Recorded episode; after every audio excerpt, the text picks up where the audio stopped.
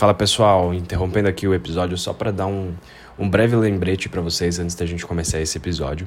É, por conta da crise do Covid-19, a gente não tem como gravar os episódios presencialmente, como a gente costuma fazer, mas a gente não queria deixar de trazer para vocês os conteúdos do podcast. Por isso a gente resolveu gravar esses episódios à distância. Então vocês vão reparar que a qualidade do áudio não é a mesma de quando a gente está no estúdio, de quando a gente está presencialmente com os convidados, mas o conteúdo vocês podem ter certeza que continua o mesmo. Então a gente pede desculpas uh, pela qualidade qualidade do áudio. E a gente vai aproveitar também para gravar alguns conteúdos com pessoas que não são do Brasil ou que moram em outros estados que a gente teria dificuldade para gravar. Então aproveitem uh, esses conteúdos e se você tiver alguém para indicar para gente de outros lugares que você gostaria de ver como convidado do podcast, pode me mandar uma mensagem pelo Instagram que é @capelavini.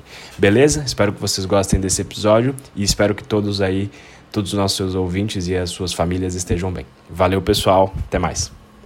Fala pessoal, tudo bem? Eu sou Vinícius Capella e esse é o Senta aí Podcast, sua dose semanal de conteúdo para o mercado imobiliário. Está pronto? Então puxa sua cadeira e senta aí.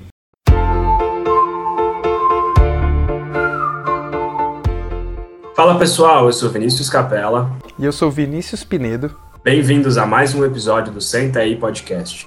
Hoje a gente está com uma convidada muito especial, especial para mim pessoalmente também, porque foi uma das pessoas que mais me inspirou no início da minha carreira. Eu estava até comentando agora antes da gente gravar, foi o primeiro treinamento de mercado imobiliário que eu fiz. Uh, aprendi basicamente tudo que eu sei, tudo que eu trago até hoje com ela. Mônica Silva. Mônica, muito obrigado por estar aqui com a gente no podcast. Obrigada, Vinícius, e obrigada ao, ao, colega Vinícius também pelo, pelo vosso convite. É uma honra estar aqui convosco. É a primeira vez que eu faço um podcast, espero que corra bem, uh, mas é realmente uma honra muito grande. Obrigada pelo convite. Obrigado você por ter aceitado, Mônica. Para a gente começar, eu queria que você se apresentasse, contasse um pouquinho da sua história para a gente, por favor. Assim, muito resumidamente, um, meu nome é Mónica Silva, tenho 46 anos, tenho três filhos e comecei na Remax com 28 anos, mais ou menos. Um, eu, na altura, trabalhava numa empresa que era a HP, uma multinacional, trabalhava como assistente administrativa uh, e, e, e, tinha uma, uma condição mais ou menos estável em termos profissionais, tinha um contrato efetivo e essas coisas todas. Uh, ganhava mil euros por mês, Uh, naquele tempo, há cerca de quase 20 anos atrás, uh, não era nada mau. Aliás, ainda hoje, infelizmente, há muita gente em Portugal que, que não ganha isso. No entanto, uh, não chegava para aquilo que eu queria para a minha vida. Ou seja, chegava para pagar as contas, mas ou não sobrava ou sobrava muito pouco. E para mim, estava a ser uma frustração muito grande, o tempo estava a passar, já estava quase a chegar aos 30 e não era aquilo que eu queria para a minha vida. Eu tinha a minha filha mais velha, que hoje tem 18, na altura tinha um ano e pouco. Eu sempre quis ter três filhos e aquele dinheiro que eu ganhava não dava definitivamente para, para cumprir com esse meu sonho. Queria viajar, eu não conhecia nada do mundo, conhecia muito, muito pouco. Uh, e sempre tive o sonho de, de viajar, conhecer um, outras formas de viver, outras formas de falar, outras culturas. Uh, sonhava ir ao Rio de Janeiro, era assim o meu maior sonho. mal, mal consegui, foi logo ir ver ali o Cristo Redentor, até chorei quando lá cheguei, porque nem acreditava que estava lá. Era o meu sonho de menina. Uh, por causa das novelas da Globo e assim, e então tinha imensos sonhos para, para serem concretizados e felizmente a uh, permitiu-me que eu concretizasse esses sonhos todos e tenho muitos ainda para, para concretizar. Uh, então entrei na Remax, uh, uh, não conhecia, a Remax na altura não era conhecida como é hoje, tinha acabado de entrar também há cerca de dois anos. Um, e foi uma decisão muito complicada, porque eu deixei o certo pelo incerto, entende? E isso não é muito bem visto pelos amigos, pelos colegas, pela família. Um, muito pouca gente me deu apoio, muito pouca gente. Acharam até que era uma, um ato de irresponsabilidade da minha parte, com uma filha tão pequena, eh, ter deixado um, esse emprego que, apesar de pagar uh, um ordenado que não fosse muito alto, mas era certo, uhum. uh, para algo que era incerto. E então um, muita gente, a maior parte das pessoas não me apoiou. E, e eu, eu sei que achavam que eu ia me arrepender, mas, e não me arrependi nunca, não é? Mas andei para a frente e um, eu fui determinada. Eu sou daquelas pessoas, eu costumo dizer que não é teimosia, é convicção. Uh, porque sou daquelas pessoas que quando acredito em alguma coisa eu pode estar muito todo contra mim, eu vou em frente. E depois, se não funcionar, também assumo as consequências. E resolvi entrar na Remax, um, porque sempre ouvi dizer que no mercado imobiliário se ganhava muito dinheiro. E eu tinha a ideia, a falsa ideia, que sim, eu sabia que ouvia falar que se ganhava muito dinheiro, que as comissões eram muito altas e tal, mas eu tinha a falsa ideia que os consultores imobiliários trabalhavam muito pouco. Era basicamente abrir portas de casas e vender, ou seja, que não havia ali nenhuma técnica, digamos assim. Uh, e quando eu andei a investigar as imobiliárias, uh, uma das coisas que me chamou a atenção na Remax foi isso. Comecei a ver formação, uh, comecei a ver os colegas que estavam nas páginas, as caras deles, as formações que eles tinham tido, mas formação, formação para, para vender casas, que estranho. Eu estava habituada a ter muita formação na HP e aquilo um, chamou-me a atenção porque se diferenciava dos outros sites que eu andei ali a tentar estudar. E foi quando eu liguei para a Remax Portugal disse que hum, tinha visto o site deles e que não percebia nada de imobiliário, não percebia nada de vendas, mas estava com muita vontade de aprender e sabia um lugar para mim. E então foi quando a, hum, a recepcionista na altura me indicou a Remax Abóboda, que foi onde eu estive oito anos, e consultor imobiliário sempre na mesma agência, onde eu estive durante oito anos. Foi, foi assim. Mas foi complicado no início porque havia um preconceito, ainda hoje existe, né? Mas havia um preconceito muito grande. Um, em relação aos corretores de imóveis. Uhum. Dava a vender casas, assim, um, um bocadinho um, a desvalorizarem esta, esta atividade. Um, mas eu não quis saber. Eu fui em frente, fui com tudo e com muita vontade e felizmente correu bem. É mais ou menos esta a minha história. Pelo menos e vamos falar um pouquinho do começo da sua carreira. É, essa é uma coisa interessante que as pessoas sempre olham para quem tem sucesso Uh, e só vem o sucesso e não vem o quanto essa pessoa batalhou e o quanto ela trabalhou para chegar lá. Como é que foi o, o, o, começo da sua carreira? Foi fácil? Não, muito difícil. uh, muito difícil.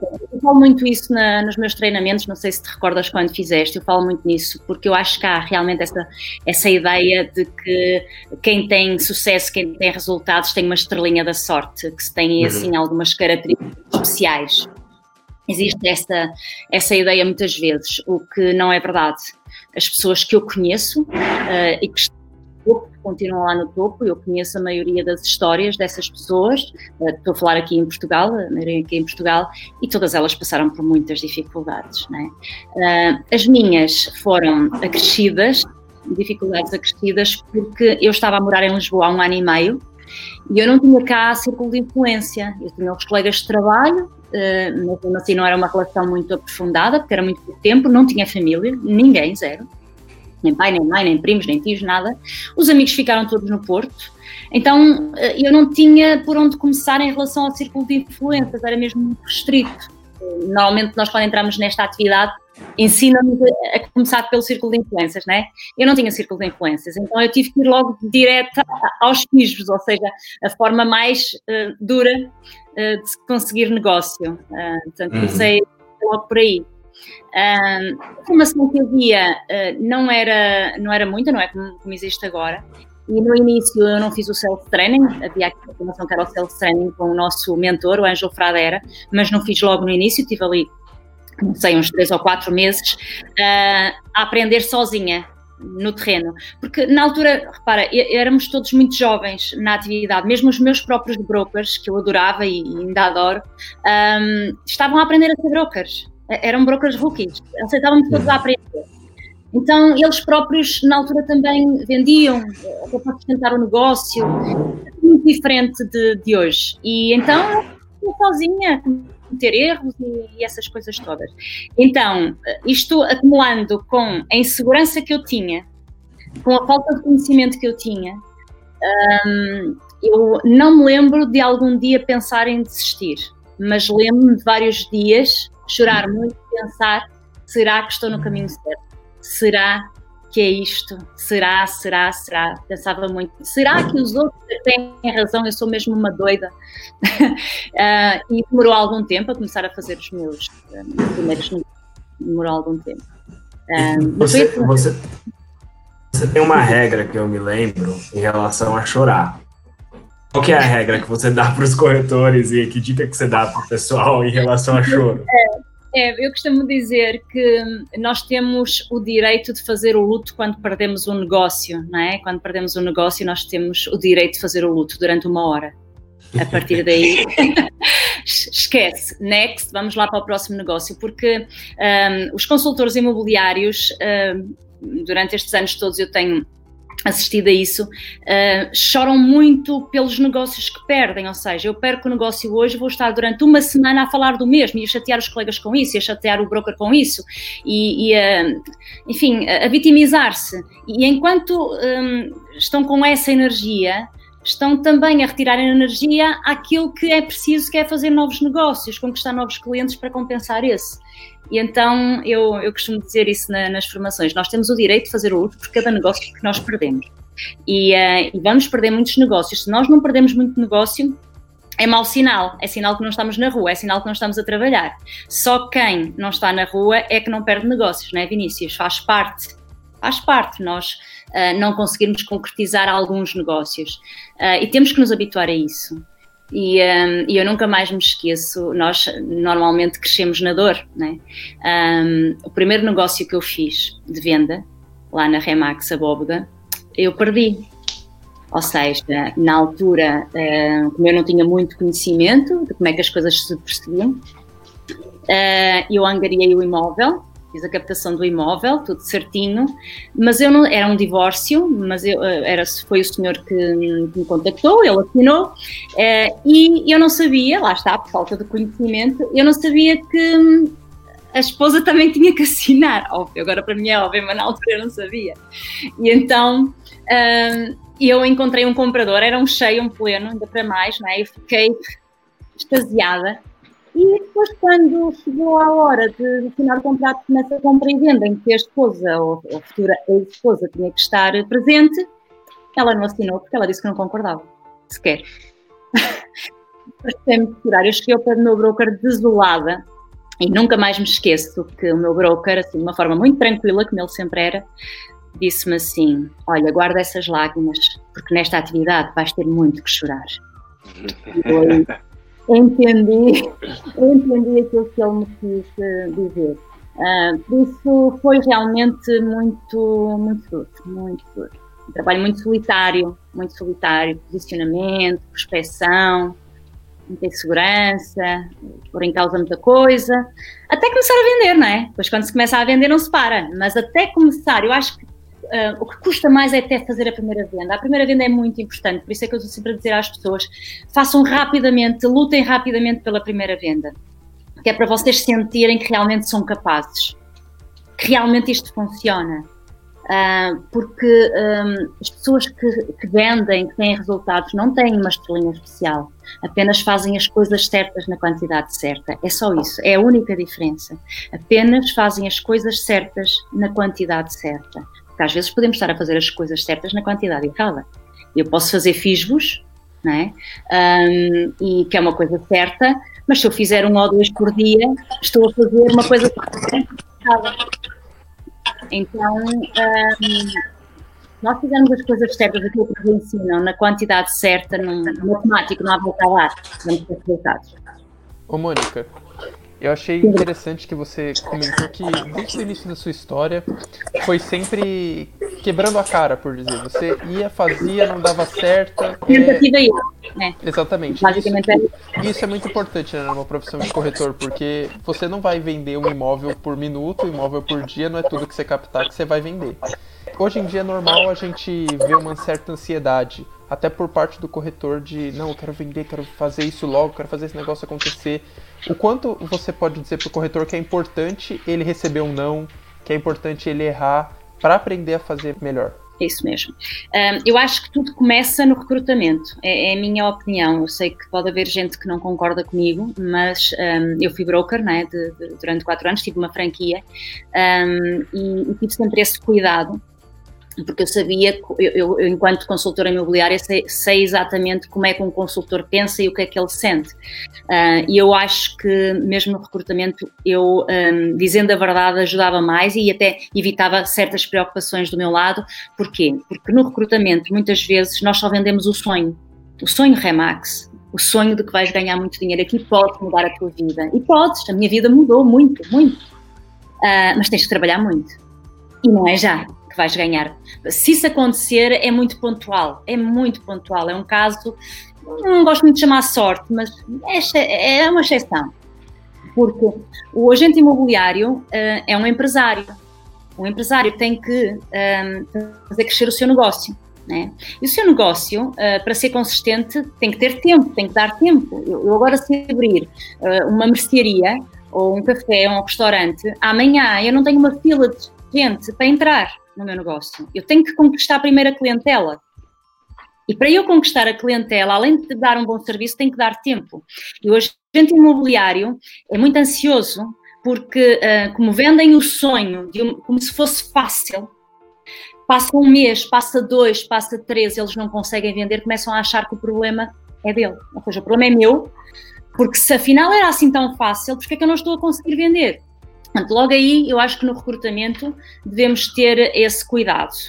Um, os brokers devem ter esse cuidado uh, em uh, esclarecer que é possível vender sim nos primeiros três meses, mas isso é raro acontecer.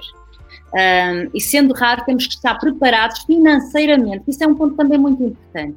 Eu não posso entrar num negócio em que no final deste mês, eu entro agora e no final deste mês eu tenho que ter vendido para ter dinheiro para pagar as contas lá de casa.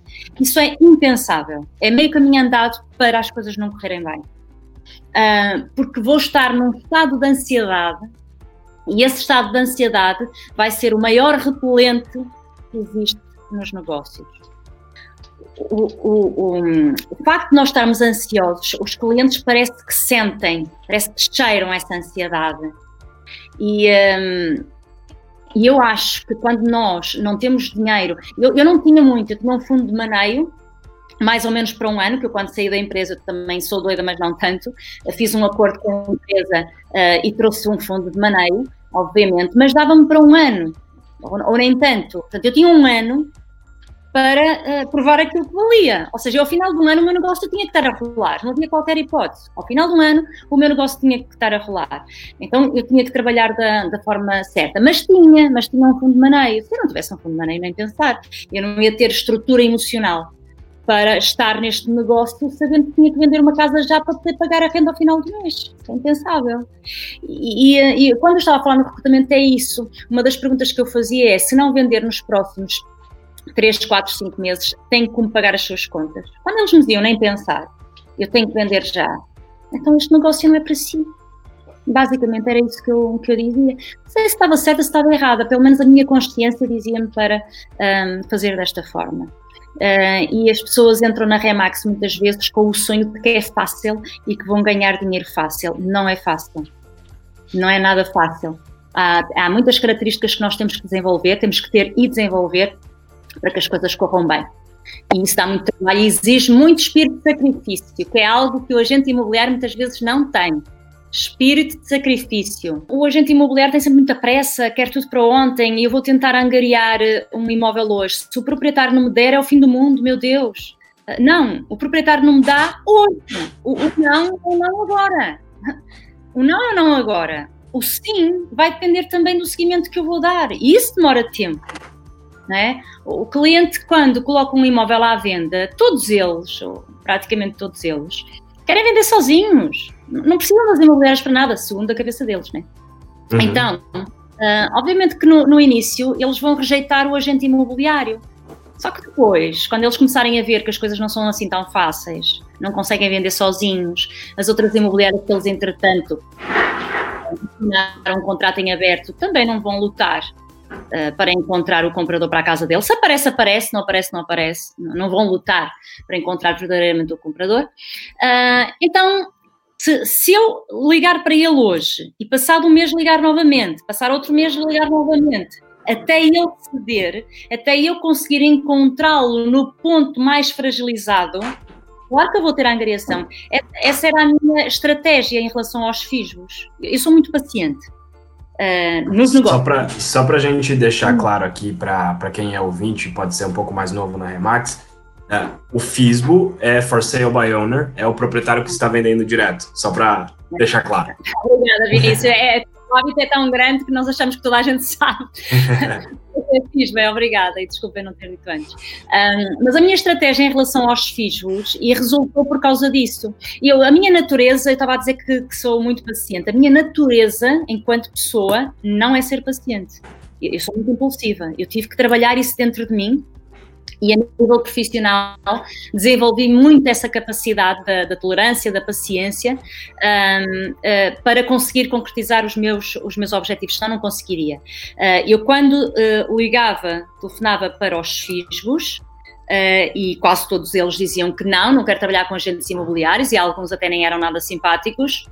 Muito bem, eu passado um mês voltava a ligar e perguntava se ainda estava à venda, uh, como é que estava a correr, etc. Uh, ah, continuava sem me dar oportunidade, passado um mês, ligava outra vez. E por aí fora, o que acontece é o seguinte, e eu costumo até no, no meu treinamento, uh, costumo exemplificar de, desta forma.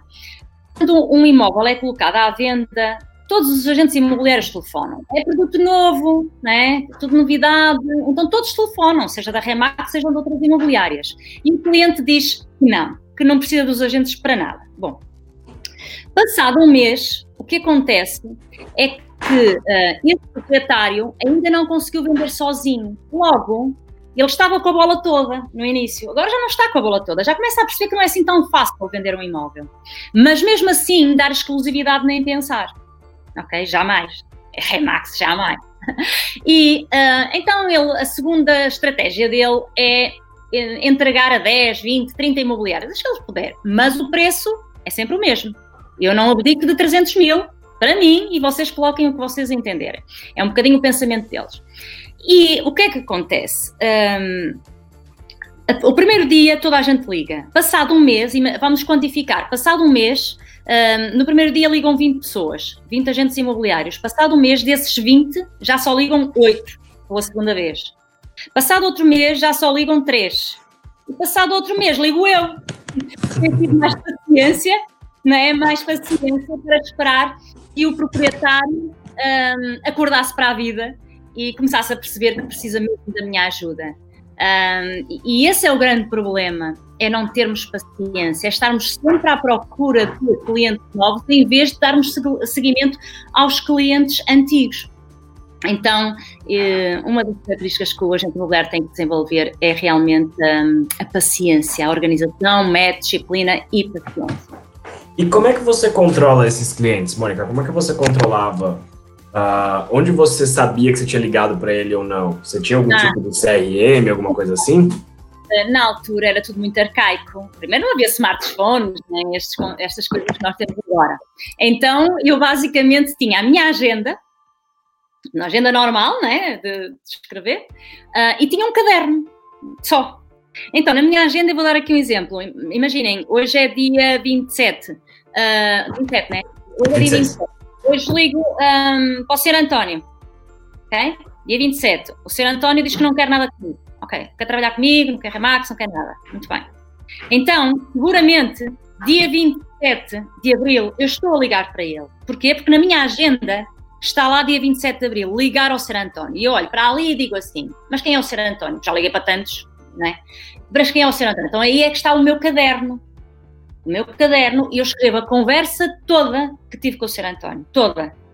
E às vezes há, havia pormenores, pormenores que a maior parte das pessoas passava ao lado passa ao lado, mas que para mim eram muito importantes. Vou dar um exemplo muito básico, muito trivial do dia a dia. Vamos imaginar que o Sr. António comenta comigo uh, que olha, que está com uma gripe ou está com uma dor de costas, no meio daquela conversa, apesar de ele não querer trabalhar comigo, comenta que se calhar até vai suspender a venda da casa uh, durante uma semana porque não se está a sentir bem e não sei o quê, aquela conversa. Bom, uhum. passado um mês, eu escrevi isso tudo no meu caderno. Escrevi tudo, tudo isso no meu caderno. Passado um mês, quando eu telefono ao Sr. António, o que é eu vou perguntar logo que ele me atende o telefone? Né? Como é que estão suas costas? António melhor, como é que estão as suas costas, já curou a sua gripe, como é que estão as coisas. Como é que ele se vai sentir? Alguma vez ele me vai tratar mal depois de eu ter iniciado uma conversa assim? Claro que não, já estou a ganhar pontos, já estou a conquistar o coração dele. Todos nós gostamos de ser bem tratados, valorizados, é, não é?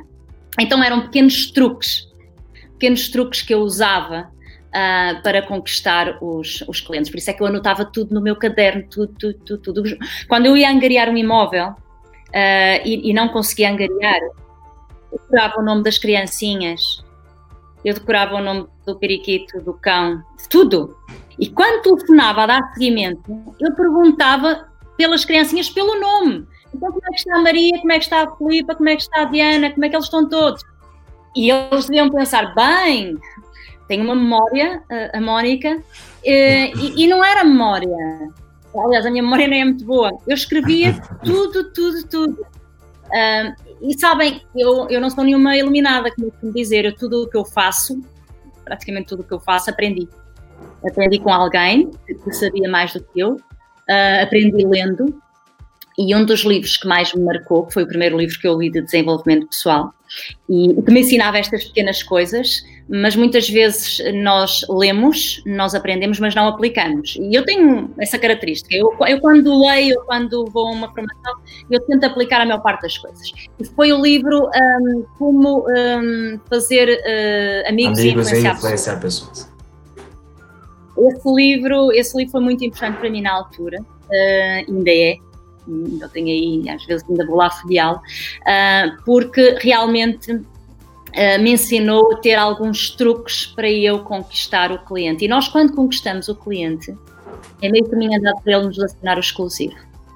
O uhum. cliente só assina o exclusivo se confiar. E só confia em quem gosta também, porque se não gostar de ti, também vai ser difícil uh, confiar. Então, tudo tem um começo, e o começo é realmente conquistar o coração do cliente conquistando o coração do cliente, tudo o resto se torna mais fácil. É, é essa a minha, a minha visão. Sem dúvida nenhuma, eu concordo. É, aqui no Brasil a gente tem, eu vejo pelo menos na nossa, na nossa imobiliária, na nossa equipe, o desafio maior é a questão do preço, mais do que a exclusividade em si. Você sofreu com isso? Como é que foi? Muito, muito. Um, desde há 20 anos que eu estou na que estive 20 anos na Remax, uh, houve sempre aquela conversa de isto está mal, isto está em crise, aquilo que vocês ouvem aí. Havia sempre esse tipo de, de comentário. Uh, o que é que acontece? Eu acho que é muito mais fácil trabalhar em exclusivo Uh, porque eu só trabalho em exclusivo, não é? Para quem me está a ouvir e, e, e, não, não faz, portanto, eu só sei falar sobre exclusividade, porque eu nunca trabalhei de outra forma, portanto, é só, é só assim que eu, que eu sei trabalhar. E, e, então, nós quando angariamos um imóvel em exclusivo, é um ato de muita responsabilidade. Uhum. Não, é, não pode ser mais um imóvel não é mais um imóvel, é aquele imóvel. Eu, quando angario, eu tenho que acreditar que vou vender. Eu não posso angariar só porque o cliente quer vender e quer aquele preço e eu vou tentar fazer um milagre.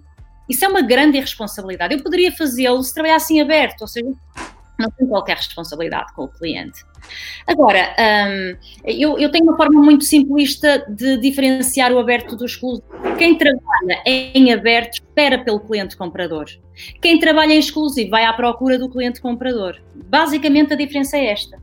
Quem trabalha em aberto espera pelo comprador. Quem trabalha em exclusivo procura o comprador. Ora, se o preço não estiver certo, tu podes procurar no mundo todo. O comprador não vai aparecer. Okay? Ainda mais hoje, que ele tem como comparar os preços de uma forma muito rápida, fazer uma pesquisa na, na internet.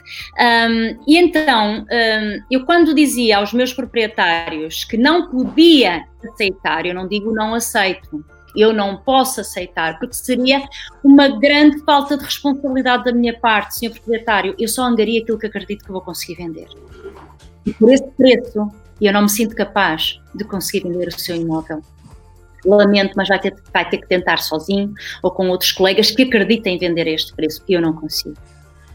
Eu acho que me sentia hum, mais. Um, com consciência mais tranquila ao fazer isto, ok? Eu era. Não, não quero dizer que eu não tenha angariado uh, casas fora de preço, às vezes uma questão de estratégia, né? todos nós sabemos, está num sítio que me interessa ter um, uma placa de venda, por exemplo, mas, uh, mas eu nunca engano o cliente proprietário. Que eu diria nestas situações era, senhor proprietário, realmente esse preço vai ser muito complicado de vender, dificilmente vamos conseguir vender, mas eu vou aceitar o desafio e vamos tentar durante um ou dois meses vender uh, por esse preço. Depois, se não conseguirmos vender, vamos voltar a falar os dois. Pode ser assim? Ou seja, havia alturas em que eu tinha este tipo de, de atuação, uh, porque me interessava a nível comercial como estratégia comercial, mas a maioria das vezes não. A maioria das vezes eu uh, angariava aquilo que, que acreditava que conseguia vender. Eu trabalhava um mercado muito baixo, uh, Vinícius, muito, muito baixo, dos mais baixos aqui da, da zona.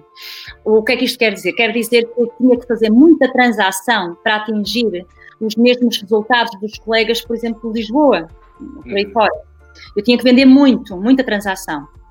Uh, e uh, uma das perguntas que me faziam na altura é como é que tu consegues? Eu terminei o ano 2004 com 84 transações sozinha. Eu não tinha assistente, não tinha nada na altura, sozinha. Uma loucura de trabalho.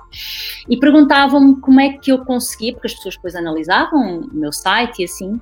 Eu nunca tinha muitas angariações. 15, 20, por ali. Aliás, humanamente, nem conseguiria. Para fazer o trabalho de excelência que eu queria fazer com cada um deles, era impensável eu ter mais. Uhum. E terminei o ano com 84 transações. Porquê? Porque era um entra e sai de angariações. Angariava, vendia, angariava, vendia, angariava, vendia. A maior parte era assim. Porquê? Porque eu era muito exigente no preço. Muitos nãos eu disse. Muitos nãos eu tive também, obviamente. E muitos nãos eu disse também. Então eu ficava com a nata do mercado. Era esse o meu objetivo. Se comecei logo assim, claro que não, isto é uma aprendizagem, não é? Isto é uma aprendizagem. No início só fiz as neiras. no início muito separado. É aprender. E, e qual que você, qual, como você considera a importância de dizer esses nãos? Qual foi o impacto que isso teve em você e no seu negócio e principalmente na sua figura como profissional com os clientes? Fez toda a diferença. Um, fez toda a diferença porque se eu dissesse que sim a tudo, eu não conseguiria ter os resultados que tive, uh, porque iria perder muito tempo com causas perdidas. Logo, não conseguia canalizar, canalizar a energia para aquilo que me ia dar efetivamente dinheiro.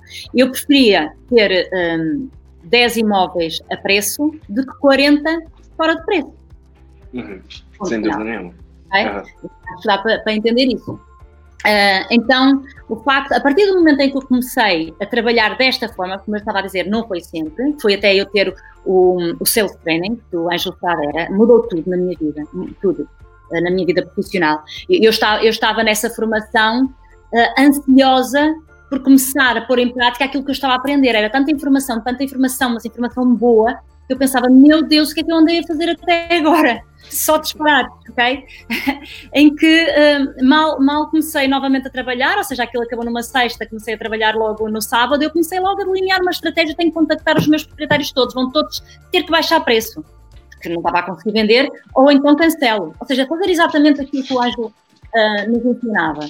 E foi isso que eu fiz. Uh, aprender a dizer que não, mas atenção, não é um não uh, de uma forma arrogante, que esse é o claro. grande vezes. É, não, eu não aceito porque o seu imóvel está completamente fora do mercado. Isso não funciona, não é? nem sequer é respeitoso para com o cliente. É. Seu Vinícius, eu adorava poder ajudá-lo, adorava conseguir vender o seu imóvel por 200 mil, mas eu não me sinto capaz para tal. O mercado diz-me que o imóvel não vale mais do que 200 mil neste momento, nem seria justo para si estar a, a, a fazê-lo assinar um contrato em exclusividade quando eu própria não acredito conseguir vender. Eu lamento, mas não o consigo ajudar. Muitas vezes com esta conversa ele próprio dizia, ok, então vamos conversar novamente. E ajustávamos ali uh, um preço mais condizente com os valores reais do mercado. Basicamente era isso, mas fez uma diferença muito, muito grande. E depois é assim, uh, como eu era sozinha e queria prestar uma qualidade de serviço acima da média, um, eu se tivesse muitos imóveis, ou seja, se eu dissesse sim a muitos imóveis, mesmo fora de preço, mesmo estando fora de preço, eu tinha que dar, um, tinha que fazer o meu trabalho de divulgação, o meu plano de acompanhamento, tinha que fazer as reuniões de baixa de preço, ou seja, era muito tempo que eu tinha que investir. Um, e o que acontecia é como uh, entre a angariação e a venda era um prazo uh, curto, muitas vezes eu não tinha tempo de hum, cumprir com o meu plano de marketing, ou seja, eu explicava o meu plano de marketing todo direitinho daquilo que ia fazer ao proprietário, ele ficava encantado com tudo aquilo que, que eu uh, acabei de dizer, do que é que ia fazer e tal, plano de acompanhamento, plano de marketing, uh, e afinal nem conseguia cumprir com a maioria das coisas. Porquê? Porque estando a preço, está vendido. Estando a preço, está vendido. É uma questão de dias, semanas. Logo, vais ter muito menos trabalho, vais ter mais qualidade de vida na tua profissão. E a partir do momento em que eu entendi isso, tudo mudou. Agora, assumo também as consequências. Com certeza que disse que não a alguns imóveis que depois acabaram por ser vendidos. Faz parte do risco, faz uhum. parte do negócio. Assim como aos compradores, eu posso decidir naquele momento que aquele casal não está maduro o suficiente para comprar agora, ainda não sabe bem o que é que quer, e passado uma semana eu vir que ele está a comprar até um colega da Remax, doida, mas só tenho uma hora para chorar. Pois next, não vou mudar a minha postura, a minha forma de trabalhar, só porque isso aconteceu uma ou outra vez. Não vou mudar. É essa a uhum. minha, a minha convicção. Basicamente é isso. Eu concordo, eu concordo bastante com você. É, e a gente tem que entender que realmente a gente precisa focar naquilo que vai dar resultado uh, e naquilo que a gente consegue resolver que está dentro do nosso controle. É impossível a gente vender algo que está fora de preço, seja um imóvel, seja um carro ou qualquer outra coisa. E eu lembro, uma das coisas que mais me chamou a atenção nos seus treinamentos, que, que me fez pensar muito, uh, e isso acho que vale tanto para quem é dono de imobiliária como para quem é corretor, uh, é que são as, as tarefas que são rentáveis e as tarefas que são não rentáveis. Você pode falar um pouquinho disso para gente? Sim, as, as, tarefas de alta rentabilidade e baixa Isso. rentabilidade. Exatamente. não é a mesma coisa, né? mas é assim que está lá, está lá escrito. Bom, um, essa, essa agenda, uh, fazer uma agenda desse género é brutal para analisarmos.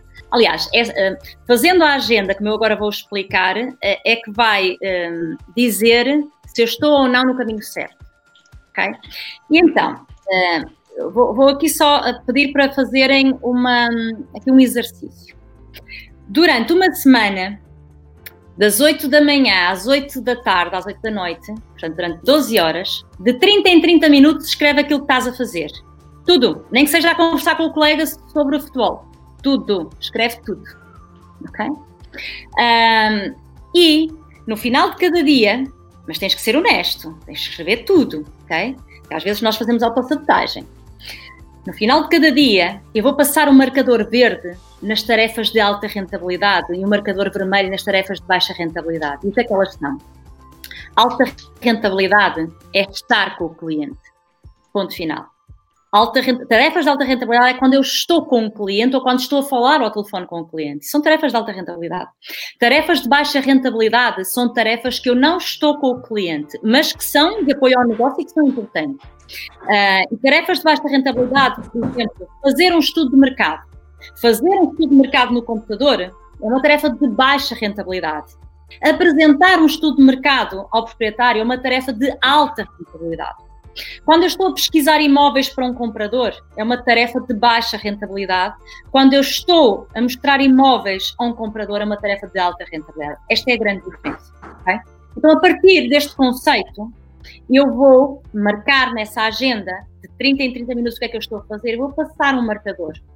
Marcador verde para alta rentabilidade e marcador vermelho para baixa rentabilidade e depois façam as contas e vão ter a resposta porque é que estão ou não estão a ter muitos resultados nesta atividade.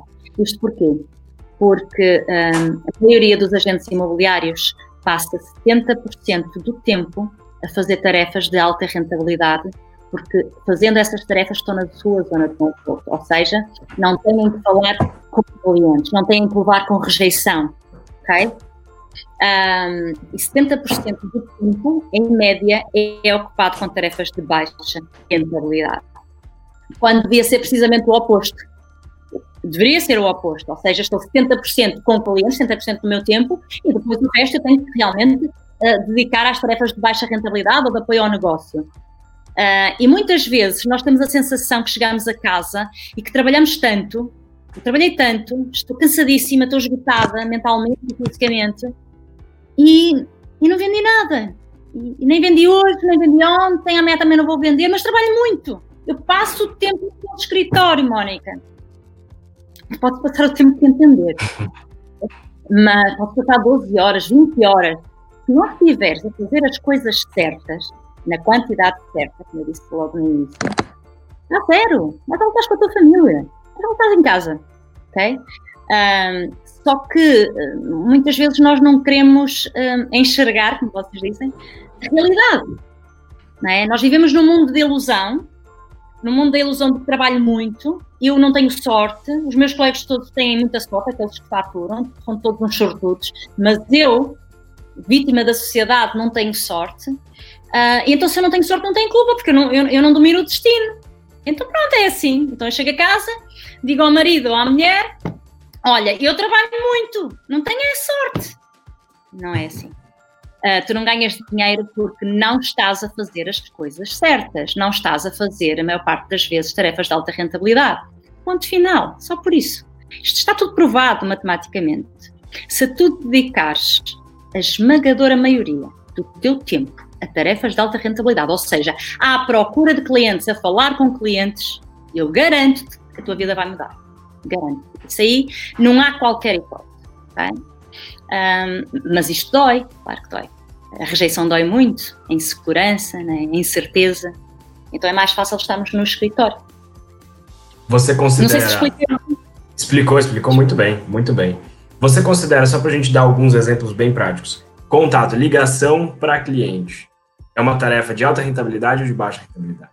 Alta.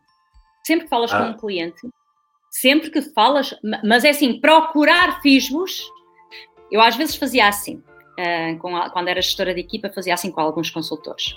Agora vamos, ah, combinávamos, amanhã vamos fazer duas horas de fichos. Para mim, fazer duas horas de fichos é telefonar, certo?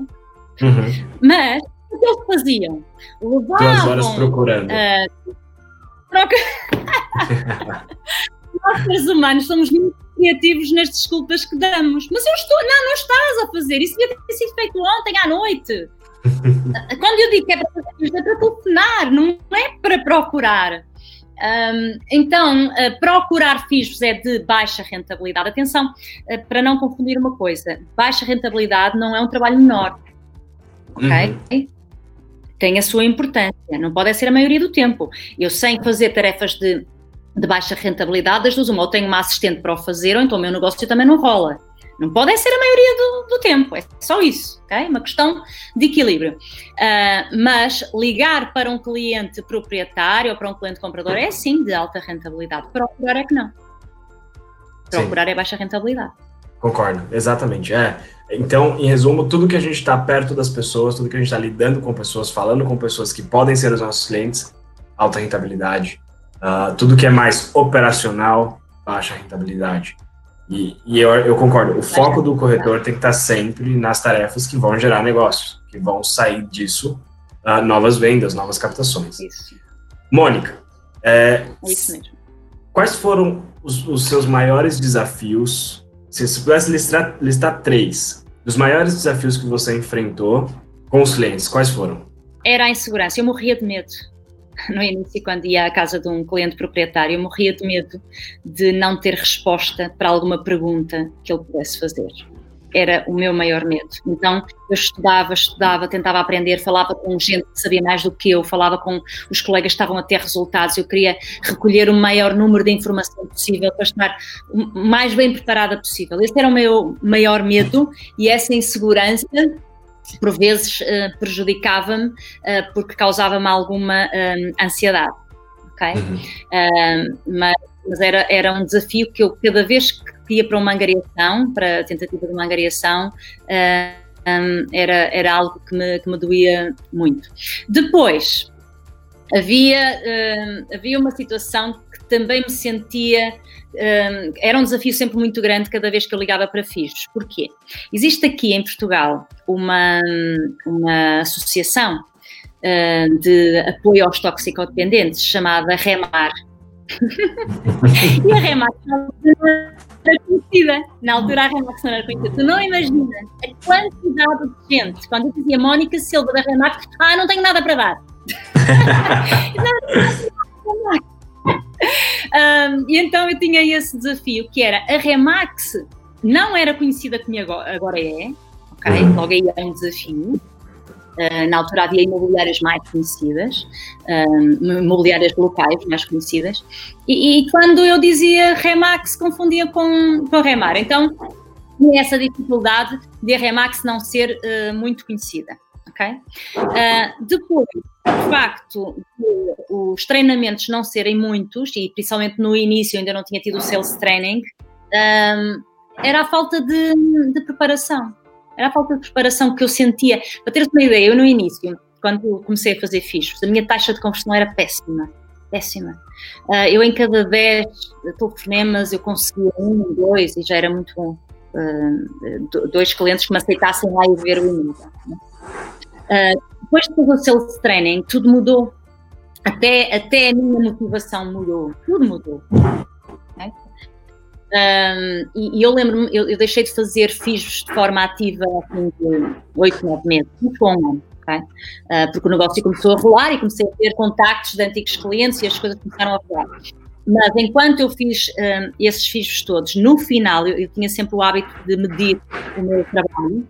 Uhum. Uh, em cada 10 eu já estava a conseguir entre 8 a 9 clientes que aceitavam que eu pelo menos, não, não era que eu angariasse, que aceitavam que pelo menos eu fosse lá à sua casa visitar o imóvel. E repara, o discurso era o mesmo. O guião que eu tinha, o script que eu tinha, foi sempre o mesmo. Ele que, uhum. que me der, eu segui sempre o mesmo. A minha atitude, a minha segurança é que era diferente. As palavras eram as mesmas, mas a minha forma de falar, a minha segurança, a minha atitude é que era diferente. E isso fazia toda, toda a diferença também. Legal.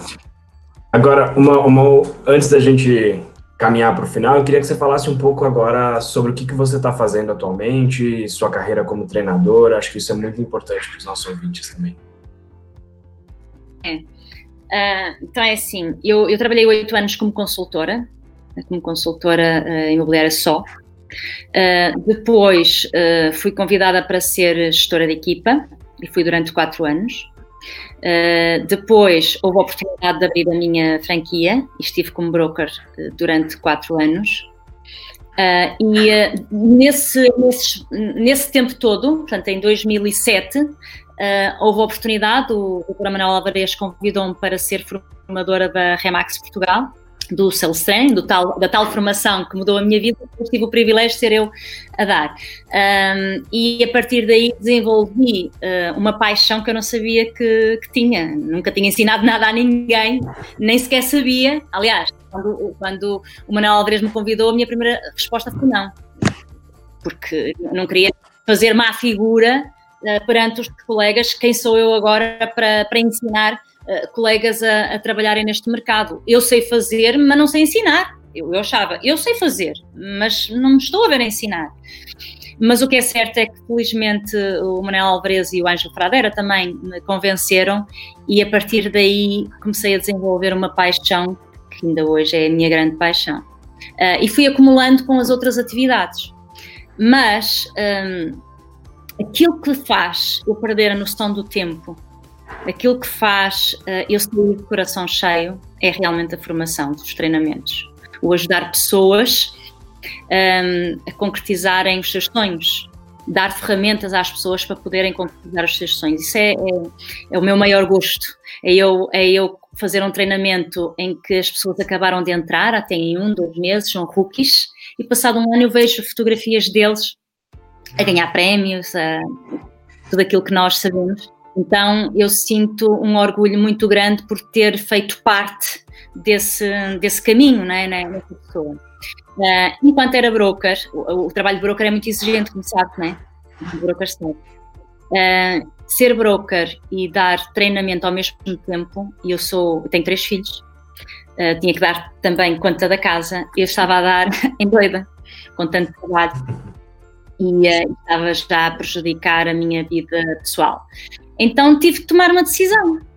Foi muito difícil, andei meses sozinha a pensar o que é que eu faço, o que é que eu faço, porque era o meu negócio, era o meu negócio, a minha agência era o meu negócio, sentia grande paixão pelos meus consultores. Até que houve um dia um, que eu tomei coragem, conversei com o meu sócio e disse adeus à vida de e decidi, o ano passado, decidi ser um, apenas formadora e sou formadora do mercado imobiliário. Uh, os meus clientes basicamente são todos Remax, mas acima de tudo sou formadora do, do mercado imobiliário. E é isso que eu quero desenvolver. É isso que eu quero desenvolver agora na minha carreira, escrever os meus e-books, fazer também cursos online gravados para ter para mais pessoas terem acesso às minhas formações, ou seja, a minha vida agora é dedicada aos treinamentos, basicamente. É uma coisa Muito bom. Muito bom. Mônica, a última coisa que eu queria de você é que você deixasse onde as pessoas podem te encontrar, como é que elas podem falar com você, nas suas redes sociais. Claro. Uh, ah, e também então, onde elas podem achar seus cursos online. Ah, então é assim. Um, eu tenho um site, aí está tudo, no meu site está tudo. Depois há aqui várias distribuições noutros sítios, mas no meu site está tudo, que é www.monicasilva.pt monicasilva.pt e lá tem os vários menus e vai haver um menu que tem formações online, formações presenciais e e-books. Ah, eu agora acabei de escrever um e-book com cerca de 90 páginas para quem não tem uh, acesso a, aos meus cursos, no fundo é o caminho para o sucesso uh, em livro. É uma parte, não é? Lá só está escrita ainda uma parte, não, não é o curso todo. Um, e, e, tem um preço muito, muito um, muito irrisório, são 5 euros, não é? Eh, muita informação ali, muita informação. Para quem não tem acesso a treinamentos, não é? Porque aquilo está para toda a gente, não só para as pessoas da Remax, está para o mercado imobiliário e, e vocês sabem que nem toda a gente tem o privilégio de ter as formações que a Remax tem, não é?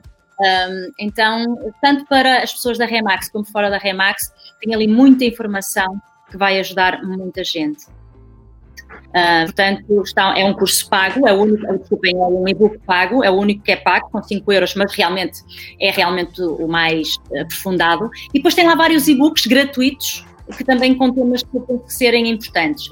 Depois tem um curso online uh, com 20, uh, ah, não, com 16 módulos, assim aqui é uma hora e meia, 16 módulos, uh, que está na plataforma Udemy, que é uma plataforma brasileira só com curso online, mas tudo isto está no meu site também, ok? Basta procurarem nos menus, está lá tudo. Uh, tem lá imensas e vídeos, também tem o meu canal de YouTube, né? Uh, e imensa informação que eu acho que vos pode ajudar, eh, assim, pelo menos aos rookies, àquelas pessoas que estão a iniciar, acho que pode ser um grande arranque.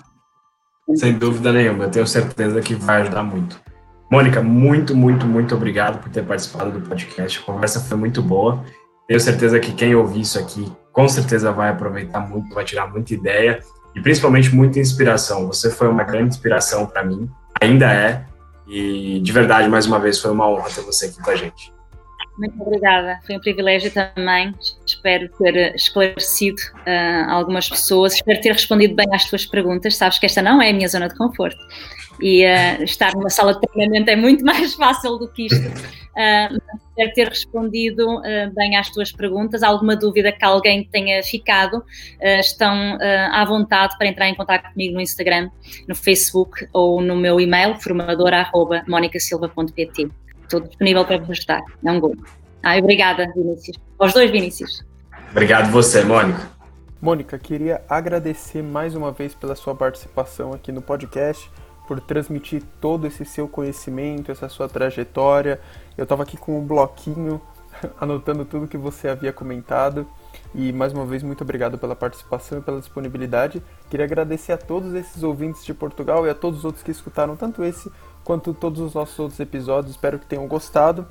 E gostaria de dizer que se você tem alguma dúvida, alguma sugestão ou alguma crítica, pode entrar em contato comigo no meu Instagram, que é vini_pinedo, ou no meu e-mail, que é viniciuspinedo.remaxcomplete.com.br. E qualquer outra dúvida é só entrar em contato comigo também no Instagram, arroba capelavini. Valeu, pessoal, e até o próximo episódio.